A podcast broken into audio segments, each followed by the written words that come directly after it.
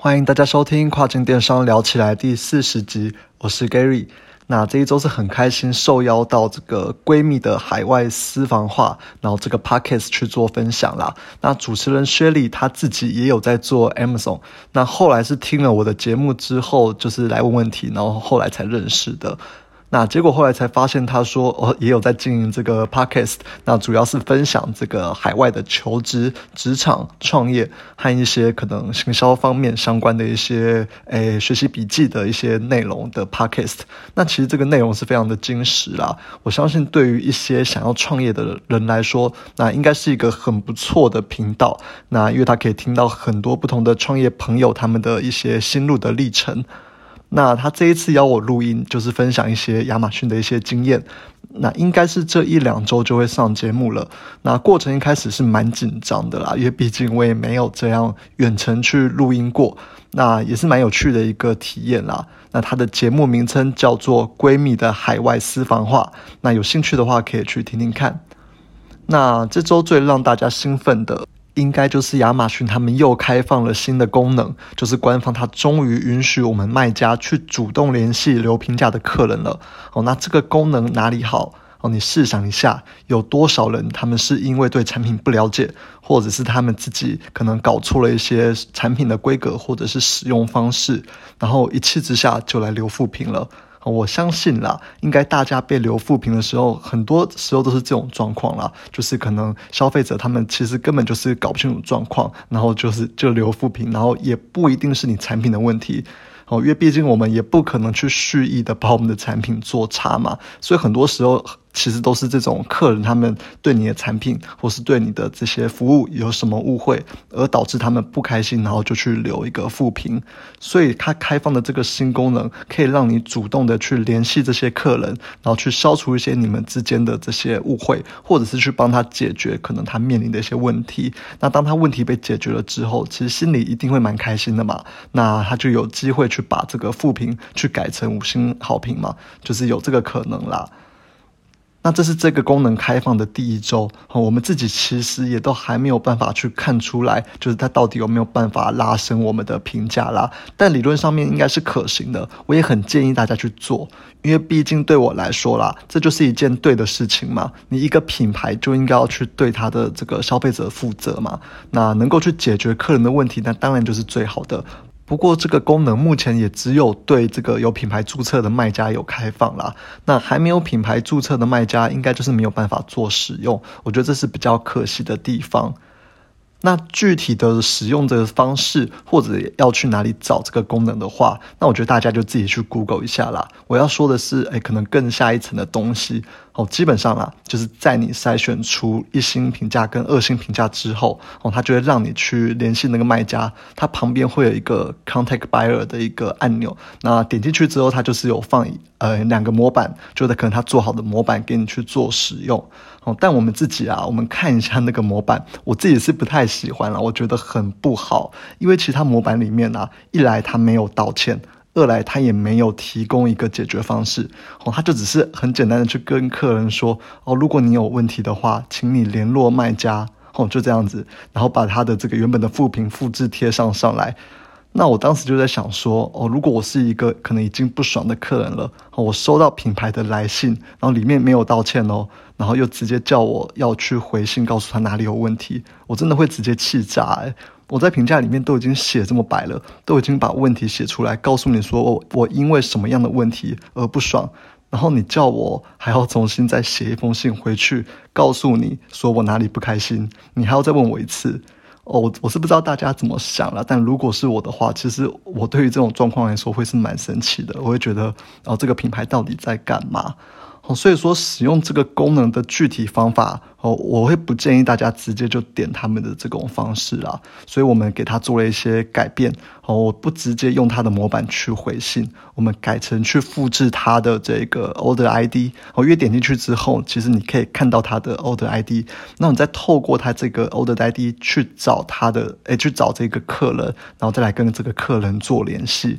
去克制化啦，去克制化的去提出说，诶，可能我们应该要如何去解决你遇到的这个问题。好，提出这个解决问题的方案。那当然，你也要很诚挚的去跟他道歉。好，如果是 size 的问题啊，我们就会告诉他，可能我愿意再直接寄一组给你，好，直接寄一组尺寸比较大的 size 给你做尝试。好，请问这样子可以吗？好之类的话语啦，那直接就是告诉他这个解决方法。我觉得这样子应该是一个，哎，可能对于消费者来说会是比较好的一个方式啊，他们会比较有这种，可能品牌真的有对他们负责的感觉。那一个人寄完信之后，我就会在那边去诶打勾，记录成 Mark Stone，然后他在左边那边有一个勾勾可以去，就是去打勾啦。那基本上他打勾就会跑到这个 Mark Stone 的地方，哦，那这样的话就可以知道说哦哪些客人其实是已经寄过的。然后我这边自己会再做另外一个表格，去把每一个 order ID 给记录下来。哦，因为这样另外记录主要的原因就是说我可以再去做 follow up 的动作。那如果说客人啊，他第一封信没有看到，那我会想要再 follow up 一次。我之前以嗯过去的集数也都跟大家提到过，其实 follow up 对我们来说是一件很重要的事情。哦，所以说有这个表格之后，其实是可以让我很快的就看到说，哦，有多少人是已经解决问题的，那又有多少人是还没有处理，我需要去 follow up 的。那当然也要提醒大家说了，如果说你们有在使用这个功能的话，好，记得不要去要五星评价。哦，虽然官方他没有特别提到这个不能做了，但依照亚马逊其实它原本的规则，你要评价，然后真的是要要的非常的小心，哦，千万不要去指定客人要留五星评价。或者是其他可能让亚马逊会评断成是在操作评价的一些行为，哦，千万不要有这些动作，哦，这是非常就是要特别去小心的。OK，那新功能的话就聊到这边，接下来来聊聊上周还没有聊完的这个亚马逊的 PPC 的十个小技巧的另外的五个小技巧。那第六个是针对那些可能低曝光的关键字，然后你再特别的去建立一个广告群组。那为什么要这样子做呢？其实原因很简单啦，就是这些关键字哈，如果说放在你本来的 sponsor product 的群组里面，其实预算基本上都会被。这个原本群组里面的几个最大关键字给吃掉，哦，因为这些最大关键字，他们的流量、他们的曝光、他们的点击一定会很多嘛。那如果说你的预算有限的话，其实很快的，你的这个 campaign 的这个预算就会被吃完了。那自然这些比较曝光比较低的关键字，就很少有机会能够被投出来。那这些小关键字，如果说一次都投不到的话，其实是蛮可惜的。那实际上这个要怎么做呢？嗯，你可以从你原本的这个 sponsor product 的广告群组里面去找那些诶 impression，就是找那些曝光比较少的这些关键字出来，或者是你也可以透过 hidden ten 等这种诶找寻关键字的一些工具去看那些搜索词的预估曝光量。哦，如果说那些搜索词的预估曝光量本身就比较低了，好，那你就可以针对这些字去另外的建一个群组去丢。那如果说一开始它丢不太出来的话，哦，你也不用紧张，你可以慢慢的加 bid 加这个竞价上去丢。那反正就像我们之前有说过的嘛，其实你慢慢的加 bid，你就算加到了三块，哦，它其实最终了它跑出来的这个 CPC 也不一定会到三块。反正你就是做测试嘛。如果说它诶有人点击了三次或者四次，好都没有去做下单的话，你就可以把这个关键字给停掉，或者是降低它的预算。好，反正总之就是你要先让它有丢出去啦。那丢出去之后有 click 有测试过后，你才能决定说哦，这个关键字你未来还要不要继续做使用。那第七个方式是，你可以去加入一些西班牙，就是这种 Spanish 的关键字。哦，那我们都知道嘛，其实在美国啦，讲西班牙文的人真的很多。哦，那有时候他们甚至都会去用西班牙去做搜寻。那如果说你不会讲这个西班牙文的话，其实也没有关系。你可以先用这个 Google 的翻译，那翻译出来的字你就丢 broad 或是 phrase，然后去看看是否有转换嘛，把这些转换还不错的这些搜索词，再把它都拿出来，然后把它加到你原本就设定好的这个 exact 群组里面，你再用 exact 丢这种关键字，那我相信就是效果也还不错啦，会吃到很多这种 Spanish 的这种客人。那第八个方式是在这个 Auto 的广告里面的四种匹配之中，我们把这四种匹配分别分开到不同的 campaign 之中。那其实这个理由也跟前面讲过的一样啦，就是你加在一起的话，其实是没有办法去控制个别的预算的。那可能有一种匹配表现比较差，然后它就是一直丢一直丢。可是你同时你又不想要把它给关掉，好，所以你就可以利用这种就是分开群组的方式来个别的控制这个预算。那当然，这种方式是比较繁琐啦。不过，就是也是把它提供出来给大家看看啊，说不定你觉得有需要的话，就是可以做使用。那第九个方式是去 target 跟你这个类别有一点点关系，但是又没有直接关系的这些 category。举例来说啦，如果说你是卖这个小朋友的袜子，那你可以连同小朋友的衣服、小朋友的帽子等等的这些诶临近的类别，通通的去丢这个 targeting。那为什么我们会想要这样子去做呢？其实原因也跟上一集提到的类似啊，我们就是要要求这个高曝光。哦，基本上啦，这些 category 跟你的产品的这种关联性其实是比较低的。那关联性比较低的话，就代表说，其实它的点击相对的会比较少，那就意味着其实你的花费会比较少嘛。因为其实你只要不点击，你就不需要去花钱。那不需要花钱的情况之下，你还可能会有曝光。那还记得我们之前上一集说的吗？就其实传统行销他们在讲的哦，一个产品你要看七次才会有印象哦，你才会去购买。那这个广告群组其实就是一种就是品牌的曝光了啦，它的 CPM 哦基本上会很低。那我来补充一下这个 CPM 是什么好了。哦，CPM 它就是你每千次曝光所需要花费的成本。好，通常啦，就是脸书或是 Google 的这种 CPM 都蛮高的，可能要呃二到六块美金。好，等于说你每千次曝光，可能就需要二到六块美金。那亚马逊你如果用这一种方式去做的话，其实其实你的这个 CPM 基本上都是不到一块美金的啦。等于说你每一千次的曝光成本，好是低于一美金的。所以其实理论上是非常非常的划算。